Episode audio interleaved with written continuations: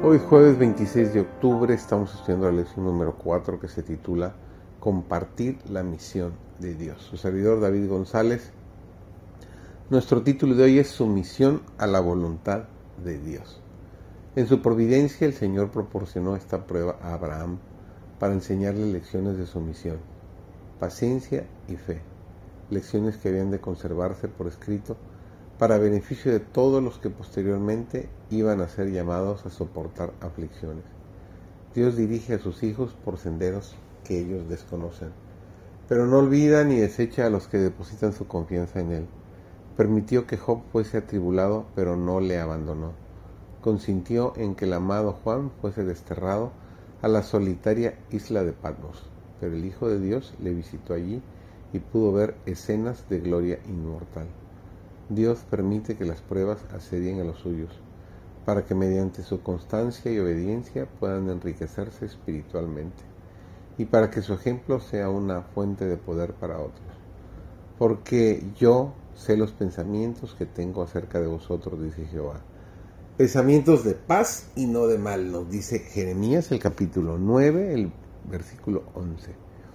Los mismos sufrimientos que prueban más severamente nuestra fe, y que nos hacen pensar que Dios nos ha olvidado, sirven para llevarnos más cerca de Cristo, para que echemos todas nuestras cargas a sus pies y para que sintamos la paz que nos ha de dar en cambio. Diariamente debemos manifestar el espíritu de sumisión infantil y orar para que nuestros ojos sean ungidos con el colirio celestial, a fin de que podamos discernir las indicaciones de la voluntad divina para que no se confundan nuestras ideas a causa de la omnipotencia de nuestra propia voluntad. Con los ojos de la fe, con una sumisión infantil, como hijos obedientes, debemos mirar a Dios, seguir su dirección y así desaparecerán las dificultades.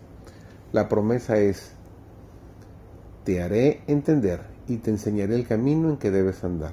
Sobre ti fijaré mis ojos, nos dice Salmos 32, 8. Si acudimos a Dios con una disposición humilde y deseos de aprender sin llevar planes previos antes de pedirle consejo y no dispuestos según nuestra propia voluntad, sino con sumisión, dispuestos a ser enseñados con fe, será nuestro privilegio reclamar las promesas cada hora del día. Debemos desconfiar de nosotros mismos y vigilar nuestras propias fuertes tendencias e inclinaciones para no actuar según nuestras propias ideas y planes y pensar que estamos haciendo la voluntad del Señor. Cristo insta a su pueblo que ore sin cesar. Esto no significa que debiéramos estar siempre de rodillas, sino que la oración ha de ser como el aliento del alma. Nuestros pedidos silenciosos, quiera estemos, han de ascender a Dios, y Jesús, nuestro abogado, suplica por nosotros, sosteniendo con el incienso de su justicia nuestros pedidos ante el Padre.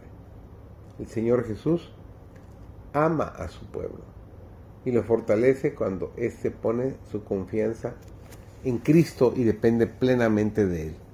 Vivirá mediante su pueblo dándole la inspiración de su Espíritu Santificante, impartiendo al alma una transfusión vital de sí mismo.